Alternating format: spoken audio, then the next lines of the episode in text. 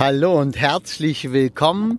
Äh, wieder wie immer aus dem Automobil. Eine neue Folge Podcast Glücklich Sterben. Und heute geht's um den Sensenmann. Das ist, sind so, darf ich dich teilhaben lassen an meinen Gedankengängen bezüglich dieses Bildes vom Sensenmann. Du kennst ganz sicher Darstellungen aus Märchen und Legenden. Der schwarze Mann mit der Sense, der da die Menschen niedermäht.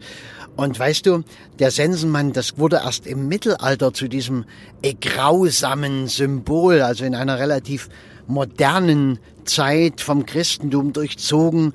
Und da hat der Sensenmann erst diese schreckliche Bedeutung bekommen.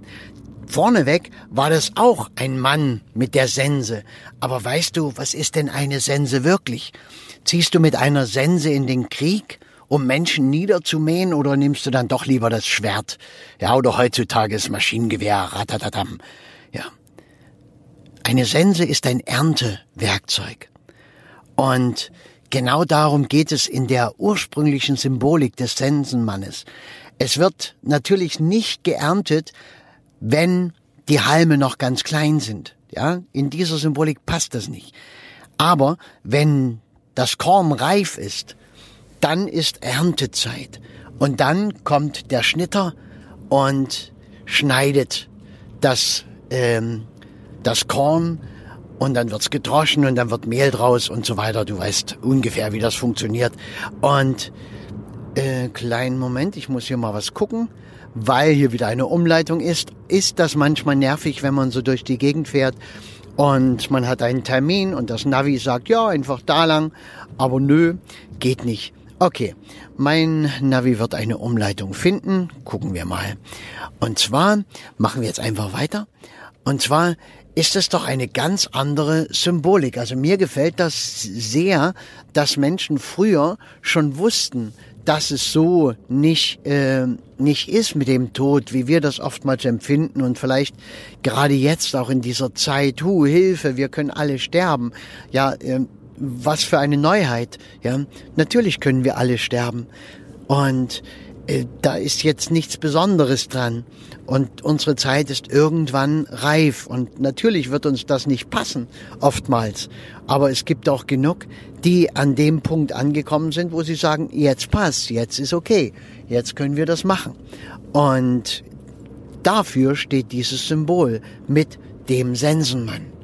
Der Sensenmann, der die Ernte einbringt und uns im, im im Moment unserer allerhöchsten Lebenserfahrung, also wenn wir reif sind, geerntet zu werden, bringt er uns raus aus dem Spiel des Lebens in die nächste Dimension, in die nächste Ebene. Und daran mag ich gern glauben.